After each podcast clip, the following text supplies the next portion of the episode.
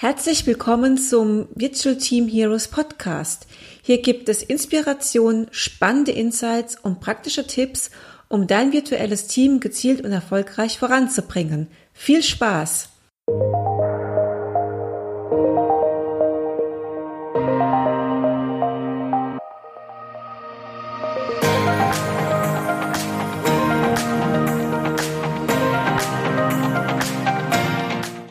Heute habe ich wieder einen sehr interessanten Interviewpartner.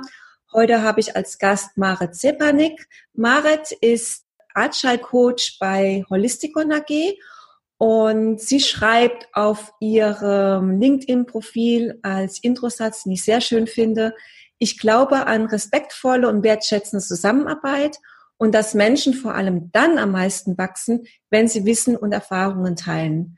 Hallo Marit, ich freue mich sehr, dass es heute geklappt hat. Und am besten stellst du dich erstmal kurz vor, dass Hörer ein Bild von dir bekommen und dich kurz kennenlernen können. Mhm. Ja, danke Nadine erstmal auch äh, von mir für die Einladung, dass ich dabei sein darf. Freue ich mich auch sehr, dass es geklappt hat. Ähm, ja, genau, du hast es schon gesagt. Ich bin Agile Coach bei der Holisticon AG. Wir sind eine Management- und IT-Beratung mit den Schwerpunkten ähm, Softwarearchitektur, Prozessautomatisierung und eben Agile Coaching, also so diese drei Kerngebiete. Und ähm, unser Credo ist halt, ähm, deshalb bin ich auch, habe ich zu Holisticon gefunden oder Holisticon hat mich gefunden, wie man es auch immer sehen möchte. Ähm, Beratung ähm, auf Augenhöhe und mit gesundem Menschenverstand. Also nicht diese klassische Beratung, wo man hergeht und alles besser weiß, sondern eben schauen, was ist äh, die beste Lösung oder die beste Situation auch für die Kunden. Wie man, kann man ähm, den Kunden dabei helfen, gut zu arbeiten und ja, genau. Und eigentlich äh, komme ich aber gar nicht aus dem Bereich. Ich bin Quereinsteigerin und ich komme eigentlich aus der Wissenschaft, aus der Genau. Das wäre auch meine nächste Frage. Ich kenne ja etwas deinen Hintergrund, den ich auch sehr spannend mhm. finde. Wir hatten ja schon mal länger gesprochen. Und äh, daher die nächste Frage, wie kam es, dass du dich mit Agilität und Vernetzung im Unternehmen beschäftigst? Also was war so der Auslöser? Was ist so deine Mission? Sagen wir mhm. mal so. Ja, da muss ich ein bisschen ausholen, weil es ist eine längere Geschichte. Also nimm dir Zeit, kein Problem. Dankeschön, ja. Also was sich hier ein roter Faden bei mir halt immer durchzieht, ist das Thema Vernetzung äh, und Kollaboration. Also das merke ich jetzt auch so, wenn ich zurückblicke. Ähm, wie gesagt, ich war halt vorher an der Uni und habe dort auch ähm, angefangen zu promovieren, wollte auch ursprünglich eine akademische Karriere einschlagen, also Professorin werden und habe aber relativ schnell gemerkt, dass mir etwas fehlt. Lange überlegt, was was ist denn das, was fehlt mir hier und ich habe halt gemerkt, wo ähm, die Sachen, die mir halt am meisten Spaß gemacht haben, das waren dann Tutorien geben oder Seminare geben, ähm, auf Tagung gehen, mich mit Leuten vernetzen. Also da haben wir wieder das Vernetzungsthema, das ähm, begleitet mich halt schon immer, ähm, egal wo, ob jetzt privat oder halt auch in der Uni und mit den Kollegen und mit Doktoranden und Doktorandinnen. Und ähm, aber der größte Teil ist halt doch die Forschung, wo man eher ja sehr viel auch alleine am Schreibtisch sitzt mhm. und ähm, ja, es, es gab auch Austausch, das nicht. Also gerade auch in meiner ähm, Forschungsgruppe. Ich habe da auch einen ganz tollen Doktorvater, der das fördert, aber es war für mich immer noch zu wenig, weil ähm, es liegt halt in der Natur der Forschung ähm, dieser Tätigkeit, dass man die meiste Zeit da doch allein sitzt und schreibt. Ja, so Einzel Einzelgängertätigkeit ein bisschen. Ja, genau. Und ich habe halt ähm, gemerkt, dass ich, ich möchte mit Leuten arbeiten, ich möchte irgendwie was tun, wo ich, wo ich mit anderen zusammenarbeite, im Team arbeite. Und dann ähm, war es halt so, ich habe äh, mit einem Stipendium promoviert von der Hans-Böckler-Stiftung. Mhm. Und abgesehen davon, dass sie mir halt die Promotion ermöglicht haben überhaupt, ähm, haben sie auch ein ganz tolles, ideelles Angebot, unter anderem eben auch Coachings. Und da ähm, habe ich dann gegen Ende meiner Stipendienzeit, wo ich für mich entschieden habe, ich möchte raus aus der Uni und rein in die Wirtschaft. Da habe ich dann ähm, Coachings besucht von der Hans-Böckler-Stiftung und das hat mir halt unheimlich geholfen, erstmal zu gucken, was möchte ich überhaupt, in, ähm, in welche Richtung möchte ich gehen, welche Branche, welche Tätigkeit möchte ich ausüben, wie soll meine Arbeit überhaupt aussehen, was soll Bestandteil sein, ähm, was für eine Art von Arbeitgeber möchte ich haben, was für eine Art Mensch sollen die Kolleginnen und Kollegen sein, also ne, so also ein Selbstfindungsprozess war das dann auch eher dieses äh, genau. Mhm.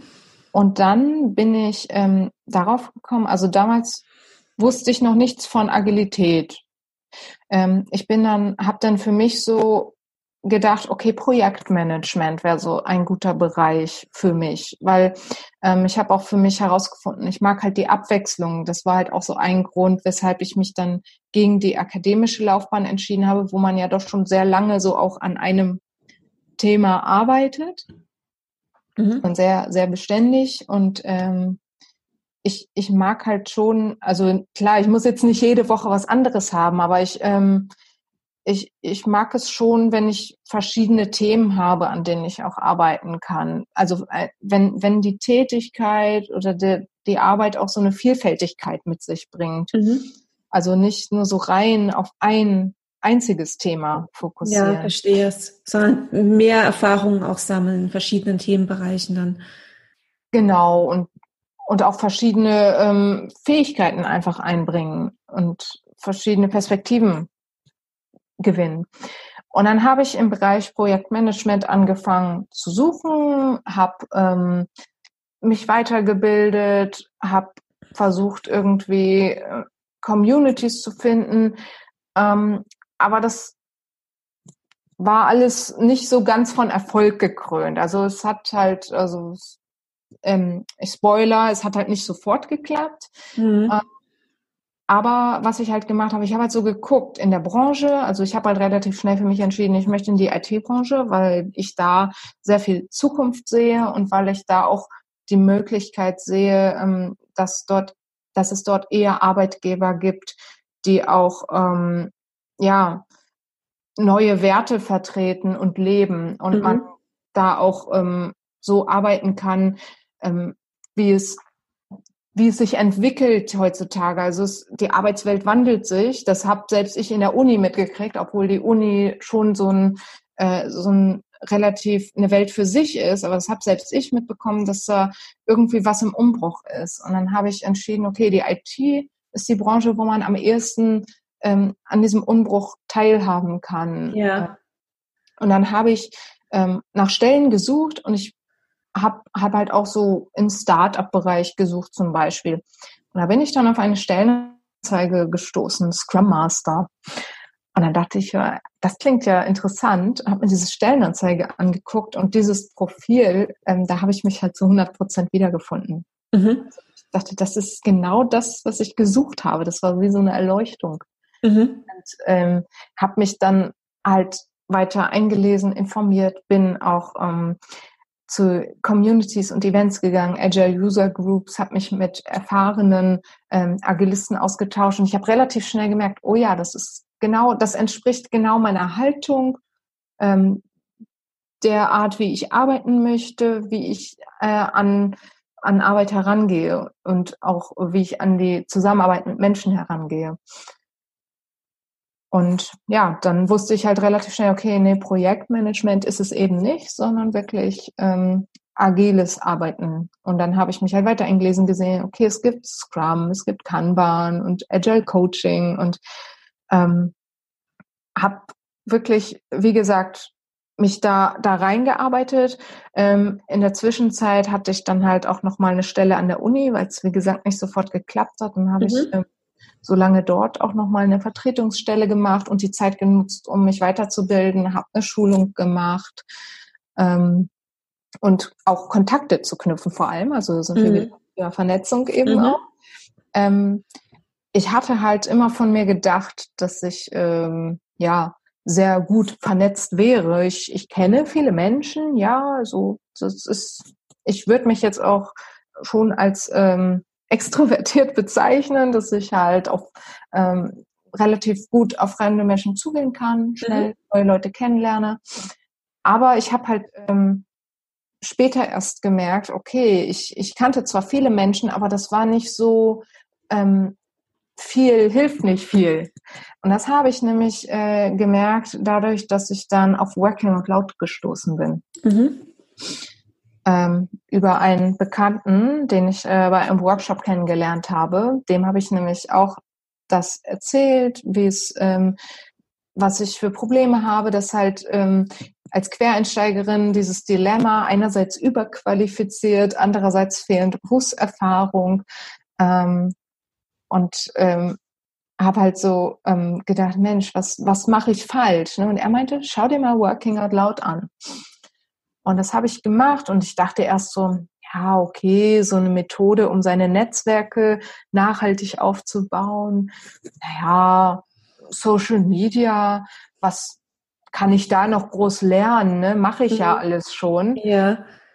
Habe es aber trotzdem probiert und wurde dann besser. Art, ja, die Art und Weise von Working Out Loud ist eine ganz andere, als wir so uns vernetzen, denke ich. Ja. Mhm. Und wie, wie hast du dann äh, den, den Circle gefunden? Bist du da über die Bekannten rein oder hat sich so spontan ergeben? Ähm, ich hatte, ich hatte halt erstmal ähm, mich in der Facebook-Gruppe ähm, umgeschaut, also bin der Facebook-Gruppe beigetreten, die sehr groß ist, habe dort schon mal ein bisschen mitgelesen und da habe ich schon sehr schnell mitbekommen, dass es so ein gewisser Spirit ist, der da mhm. herrscht. Da war ich schon sehr beeindruckt, wie hilfsbereit und wertschätzend die Leute miteinander umgehen. Also eine tolle Community. Und ähm, da war es so, ich habe zu der Zeit noch in Kassel gewohnt und ähm, dort gibt es ähm, einen sehr tollen Coworking Space, die Neue Denkerei. Mhm. Toller Name. ja, ja, genau. Also die, ähm, die gibt's auch noch nicht lange, aber das ist wirklich auch so ein, ein Ort, wo, wo tolle Leute zusammenkommen, ähm, den tolle Leute auf die Beine gestellt haben, also Julia Heimeyer und Madeleine Freudenberg. Ähm, und ich würde wirklich sagen, das hat echt mein Leben verändert. Das klingt pathetisch, aber ähm, die haben dann ein äh, Kick-Off-Event angeboten. Mhm. Im Januar 2018 war das dann für Working Out Loud, also wo interessierte Leute hinkommen konnten und dann gab es quasi ein paar Übungen zu dem Thema. Man konnte sich austauschen. Also es wurde er erklärt, was ist Working Out Loud. Man hat ein paar Übungen gemacht. Und außer mir waren dann halt auch noch ein paar andere Leute da, unter anderem auch dann mein Bekannter, der mir das empfohlen hatte. Und daraus hat sich dann mein erster Circle gebildet, mein Working Out Loud Circle. Mhm. Ja, super spannend. Ähm, Working Out Loud oder Agilität und miteinander ja sich vernetzen sind ja auch, was du schon auch gesagt hast, selbst an der Uni hast du gemerkt, dass es so eine neue Arbeitsweise gibt oder wir neue mhm. Arbeitsweisen brauchen.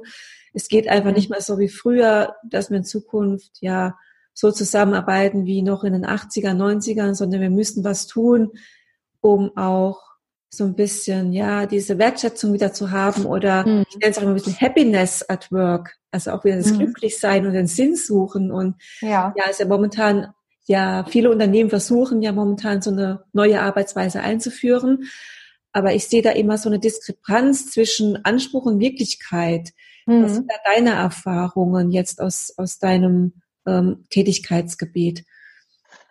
Mm, ja, ähm, am Ende würde ich jetzt sagen, zumindest aus, ich, ähm, ich habe jetzt noch nicht so viele Erfahrungen in, in, der Wirtschaft an sich, aber die Erfahrung, die ich gemacht habe, ist, dass ähm, Angst oft immer die größte Bremse ist. Mhm. Und ähm, wenn man das nicht ernst nimmt, ähm, das ist dann eben diese Diskrepanz zwischen Anspruch und Wirklichkeit. Also dass dann oft ähm, Firmen diesen, diesen Wunsch haben. Also sie merken halt irgendwie schon, ja, okay, ähm, es wäre schon gut, wenn die Abteilungen zum Beispiel übergreifend kommunizieren und ähm, wollen das auch fördern, aber das ähm, viele denken halt auch, dass es nur über Tools geht, aber das mhm. reicht halt nicht. Mhm.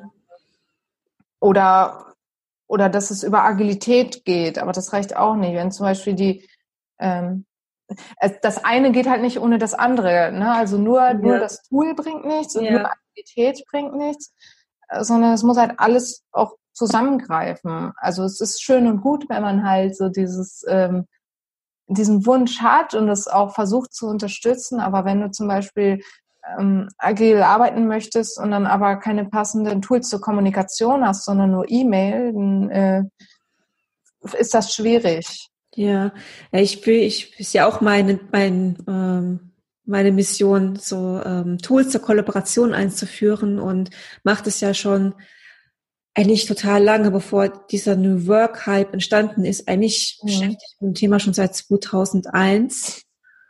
Äh, da hatte ich so ein Erlebnis, da habe ich angefangen, frisch vom Abitur. Ich habe studiert und während des Studiums noch einen Job gehabt in einem großen Konzern und musste noch in der Personalabteilung Unterlagen abgeben. Es war 2001, also schon ewig lang her, 18 Jahre.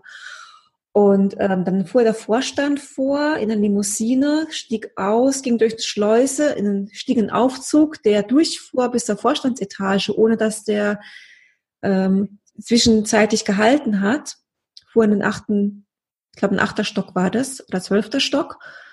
Und dann habe ich mir gedacht, so spontan, Mensch, wie kriegt der seine Informationen, um gute Entscheidungen zu treffen? Und dann hat es bei mir Klick gemacht. Und seitdem beschäftige ich mich mit dem Thema und mhm. ähm, habe da auch sehr viel zu Enterprise 2.0 damals mit publiziert und da ging es auch immer und das ist halt so, was Unternehmen versuchen, was ich seit 18 Jahren sehe. Wir führen ein Tool ein mhm. und ähm, es funktioniert nicht. Ja, warum funktioniert es nicht? Ah, die Leute wollen nicht mitmachen. Warum ist das so?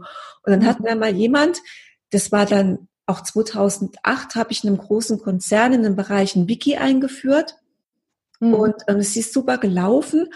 Und dann einen Monat später rief mich der Manager an von diesem, also der Abteilungsleiter, ja, von diesem Bereich und hat gemeint, ja, Frau Soyer, das Wiki, das Sie uns installiert haben, hat ja keine Inhalte.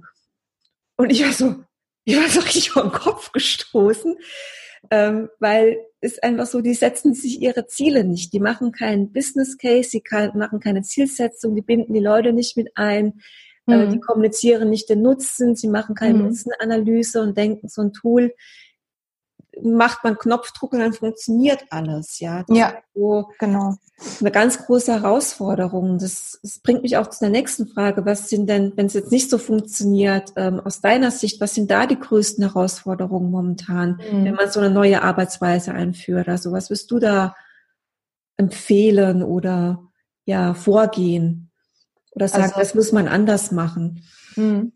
Also erstmal wichtig würde ich halt sagen, die Ängste ernst nehmen und nicht ignorieren. Also dass man auch den Mitarbeiterinnen und Mitarbeitern zuhört, sie vor allem auch fragt. Also nicht einfach irgendwas einführen und dann ist es vielleicht gar nicht das Passende, sondern ich denke auch immer, dass das Tool ähm, zu den Menschen passen sollte, die es benutzen sollen. Also das ist ja genau wie bei Social Media, wo gesagt wird, mhm. jeder Kanal hat ja seine eigenen Vor- und Nachteile und äh, ähm, da steht jeweils so immer ein bestimmtes Medium im Vordergrund. Also das nehme ich mal ganz gerne als Beispiel, dass man ähm, für so textlastige Sachen jetzt nicht unbedingt Instagram nutzen sollte und für ähm, für Bilder als Medium jetzt eher nicht äh, Twitter nutzen sollte. Mhm.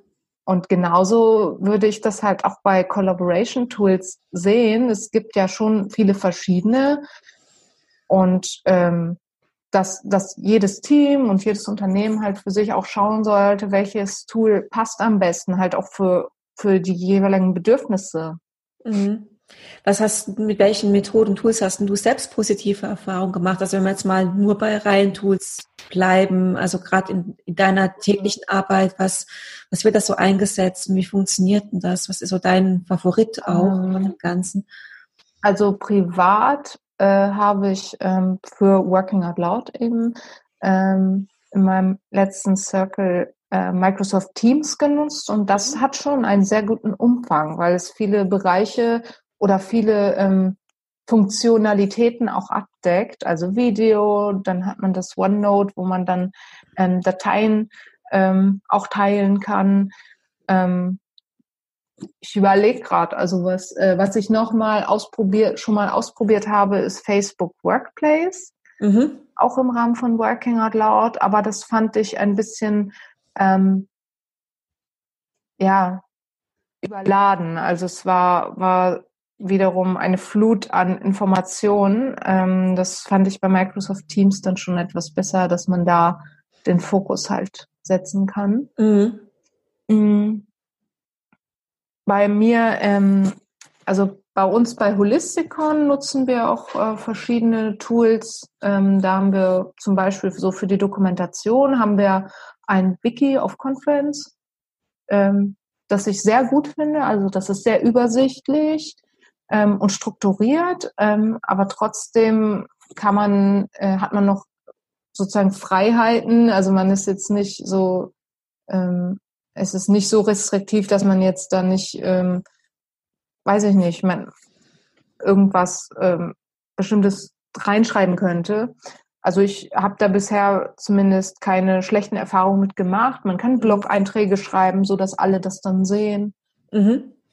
Ähm, und wir nutzen dann auch für so Instant Messaging, Messaging nutzen wir Rocket Chat. Das ist auch, ähm, funktioniert auch sehr gut, wobei ich ähm, ja auf meinem Handy ein bisschen Probleme habe manchmal damit, aber vielleicht liegt es auch daran, dass es Android ist. Ja, ja, wie man sieht, ne, es gibt eine Vielzahl an Tools und ich denke, das Wichtigste ist wirklich dass man so die User Story gut hat oder sagt, welches Tool nutzt man für was und das auch ganz klar sich dann auch darauf committet. Das mhm. ist so, ja, jedes Tool hat Schwachstellen und Stärken mhm. und Stärken und mhm. ähm, also das A und O sehe ich immer so, wenn die Mitarbeiter nutzen, kapieren, verstehen, dass es auch ihre Arbeit leichter macht, dann ähm, ist schon mal ein guter Schritt, Schritt getan. Also die auch immer von vornherein mit einbinden ja. und auf die Prozesse auch gehen. Welcher Prozess unterstützt denn was? Wo gibt es momentan Probleme und wo können mhm. wir dann ähm, ja den, wie könnten Tool weiterhelfen? Ja, also mhm, genau. deswegen Deswegen sage ich immer People und Tools, Menschen ja. und Tools. genau, nur Tools ohne People geht halt nicht. Genau, und, und, ähm, People ohne Tools geht auch nicht. Mit genau, genau. Wie kommen sonst die Informationen zueinander? Genau. Und was du sagst, das ist auch, äh, denke ich, ganz wichtig, ähm, dass man, also ich würde auch sagen, dass es nicht nicht so vorteilhaft ist, wenn man halt zu viele Tools hat, sondern dass man versucht, wirklich so wenig Tools wie möglich, weil es sonst auch einfach unübersichtlich werden kann. Ja, ja. Sondern überlegen, ähm, wie gesagt, für, für, für welche ähm, Bedürfnisse brauchen wir welches Tool? Kann man das vielleicht sogar alles in einem Tool abdecken?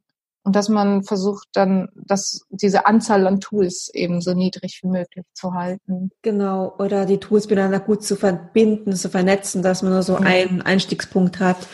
Ja. Und, ja, das ist ja, nicht, dass man jetzt hunderte von Logins hat.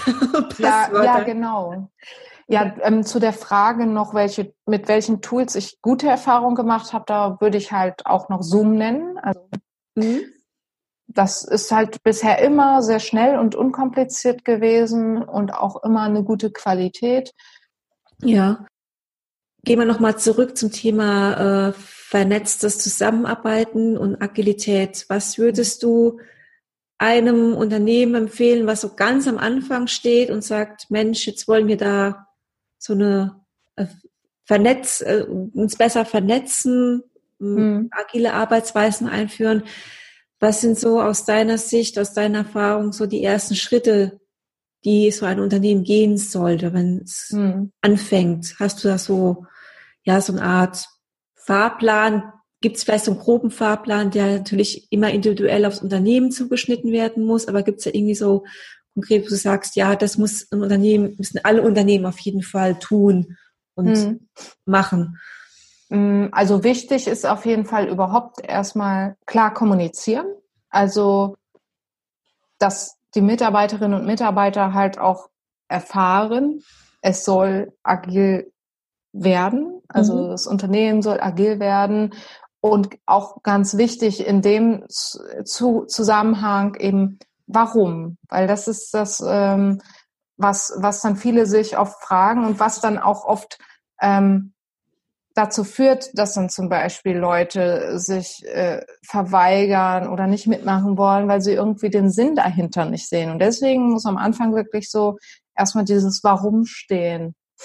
Und mhm. das aber auch klar kommuniziert werden. Also da, und das, das muss ich aber auch wie ein roter Faden ziehen. Also dass man wirklich immer, das ist ja auch einer der agilen Werte, eine der Scrum-Werte, Transparenz mhm. oder Offenheit, mm, dass man dass man halt wirklich klar und transparent, also Offenheit der agile Wert, dass man ähm, immer klar kommuniziert, also nichts irgendwie hinter verschlossenen Türen. Es gibt verschiedene ähm, Vorschläge oder Methoden, die man da nutzen kann. Ähm, ganz allgemein würde ich halt sagen, dass man, bevor man auf Tools geht, dass die Leute halt über Tools zusammenarbeiten, dass sie erstmal auf persönlicher Ebene zusammengebracht werden. Also, mhm. ähm, dass man ein irgendwie geartetes äh, Ereignis äh, ähm, dann stattfinden lässt, wo Mitarbeiterinnen und Mitarbeiter zusammenkommen. Also und erstmal halt überhaupt ähm, so mit dem Thema, äh, über das Thema informiert werden, Fragen stellen können und äh, dass dann gemeinsam mit den Mitarbeiterinnen und Mitarbeitern auch äh, Wege gesucht werden, wie die Zusammenarbeit verbessern können, mhm. werden kann. Und dann kann man sich über Tools Gedanken machen. Aber erstmal müssen, muss halt so, ähm, ja, müssen die Mitarbeiterinnen und Mitarbeiter eben einbezogen werden und äh, gefragt werden, was, ja. was sie sich vorstellen, weil das, das ist halt eben das Problem, wenn es halt einfach so am Reißbrett entschieden wird, kann halt die Gefahr sein, dass das Tool vielleicht gar nicht passt oder die Tools und ja. dass es deswegen dann nicht angenommen wird. Ja, das sehe ich genauso. Weil von oben überstülpen, das funktioniert einfach nicht mehr. Die Leute mhm. wollen auch, die Menschen wollen mitreden auch und, ja. und auch den Sinn immer in den Dingen ja. auch sehen sind ja erwachsene Menschen. Ich meine, es sind genau. ja, ähm, das, ich, ich frage mich halt auch immer, wann, äh, wo, woher das kommt, dass erwachsenen Menschen halt diese äh, Kompetenz abgesprochen wird, ähm, gute Lösungen zu finden oder gute Ideen einzubringen. Ja, das frage ich mich auch als. Also es hat ja irgendwas mit einer, einer Komfortzone zu tun, die da nicht verlassen werden möchte oder irgendwas. Ich glaube, es ist sehr historisch gewachsen auch und auch kulturell, denke ich, gewachsen, ähm, dass da der, der Umgang miteinander im Unternehmen so ist, wie er momentan auch ist oder wie er in der Vergangenheit war und es hoffentlich auch besser wird. Hm. Ja. ja. es ist halt, es ist am Ende irgendwie auch immer so eine Angst da. Also ich habe mich halt ähm, seit einiger Zeit beschäftige ich mich halt auch mit diesen Themen, also der Kollaboration zum Beispiel, wie auch ähm, du ja am Anfang auch mein, ähm, meinen Spruch da von LinkedIn vorgelesen hast. Und das mhm. ist halt wirklich mein Credo, dass ich halt sage, Wissen teilen, das, nur dann kommt man auch wirklich voran. Und viele Menschen haben aber immer noch ähm, das ganz tief in den Köpfen drin, dass sie Angst haben, ihr Wissen zu teilen, weil sie äh, befürchten, dass es irgendwie negative Auswirkungen haben könnte. Also so Konkurrenzdenken und ähm, ja, die anderen Menschen nutzen das aus und ähm, ja, auch nicht Konkurrenz, sondern auch ähm, die Angst, äh, Macht zu verlieren, indem ich mhm. was weitergebe, was der andere dann nutzen kann, obwohl ich ja die Führungskraft bin und es eigentlich besser. Wir sind ja getrimmt immer, ich muss als Führungskraft immer alles besser wissen. Hm. Ähm, weil ich muss ja meine Führungs, meine vorgesetzten Stelle irgendwie legitimieren. Hm. Und es war halt früher immer so, ich habe mich damit legitimiert, indem ich eine bessere Ausbildung hatte oder einfach mehr weiß. Und der hm. Mitarbeiter sich darauf verlassen konnte, dass, wenn was schief geht, die Führungskraft immer einspringt, weil die weiß es ja besser. Ja, da mhm. hört's auch her. Und, und wenn ein Mitarbeiter halt auch sagt, ja, wenn ich das Wissen teile, ja, dann verliere ich irgendwann meinen Job, da bin ich überflüssig. Das ist auch so mhm. eine Angst, das Überflüssigwerden, ja. was ich immer, was ich oft auch sehe. Mhm. Und, und dann, warum bin ich ja noch Experte? Ich bin doch der Experte. Und warum soll ja. ich Ihnen da was abgeben? Mhm. Ich hatte ja ganz lange auch diese Ängste, also auch diese Denkweisen. Und erst mit Working Out Loud habe ich dann auch gelernt, dass das eigentlich äh, überhaupt nicht stimmt, dass es unbegründete Ängste sind. Seit ich halt ähm, endlich das auslebe, was, was eigentlich schon immer mein, meine Denkweise war, ähm, erst seitdem hat sich überhaupt ganz viel getan. Also dadurch, dass ich eben teile und gebe, erst dadurch passiert wirklich was. Also weil ähm, und ganz im Gegenteil, ich würde behaupten, dass, dass gerade dann verliert man nicht seinen Job, sondern dadurch werden erst viele Menschen auf einen aufmerksam. Mhm. Ja, das sind ja jetzt schöne Schlussworte, würde ich jetzt mal sagen, wissen teilen, was du gerade ja. gesagt hast. Und ich bedanke mich total herzlich für das Gespräch mit dir, Marit ich denke, wir könnten jetzt noch stundenlang weiterreden. Ja, ich würde, ich würde nur gern noch ganz kurz was zu Working Out Loud sagen. Ja, gerne. Dass ähm, die Hörerinnen und Hörer nicht alle kennen das. Also jetzt viel ja jetzt immer wieder. Ähm, in Kurzform, ähm, stell dir vor, du hast ein bestimmtes Ziel, das du erreichen möchtest. Stell dir vor, du findest ähm, drei oder vier Menschen, die sich mit dir zusammentun, und gemeinsam arbeitet ihr jeweils an eurem Ziel in einer Gruppe und zwar zwölf Wochen lang, jede Stunde eine Woche. Das ist Working Out Loud und aus eigener Erfahrung kann ich sagen, ähm, es funktioniert wirklich. Es geht darum, Wissen zu teilen, zu geben, großzügig zu sein und Beiträge zu leisten. Und ähm, ja, wer da ähm, mehr darüber erfahren möchte, kann am besten einfach auf der Website workingoutloud.com schauen oder im WOL-Wiki, dort gibt es auch ganz viel. Und auch auf der Seite WOL Resource, Resources, da gibt es ganz viele Blogartikel. Und das Buch zu Working Out Loud kann ich auch sehr empfehlen. Ja, super. Ja, der Hinweis. Dank, vielen Dank für den Hinweis. Ähm, bin jetzt echt davon ausgegangen, das kennt schon fast jeder, aber ich bin vielleicht. Nee, nee auch, es äh, kennen ganz viele wirklich noch nicht. Und ich mhm. werde ganz oft immer noch gefragt, was ist das eigentlich? Und ja, es ist wirklich ähm, eine, eine besondere Art des Zusammenarbeitens und Lernens, die am Ende alle weiterbringt. Also ausprobieren und mitmachen und eigene Erfahrungen sammeln zu Working Out Loud. Genau. Vielen Dank, Marit. Ähm, ich hoffe, wir konnten einige Einblicke geben in Agilität, Vernetzung und Tools und auch zu Working Out Loud. Und wie gesagt, einfach Working Out Loud mal mitmachen, Erfahrungen sammeln. Und ja, das war es schon mit der heutigen Folge vom People and Tools Podcast. Und ich hoffe, ihr konntet einiges mitnehmen und Marit, vielen, vielen Dank für das Gespräch und hören uns dann in der nächsten Podcast-Folge. Bis dann. Tschüss.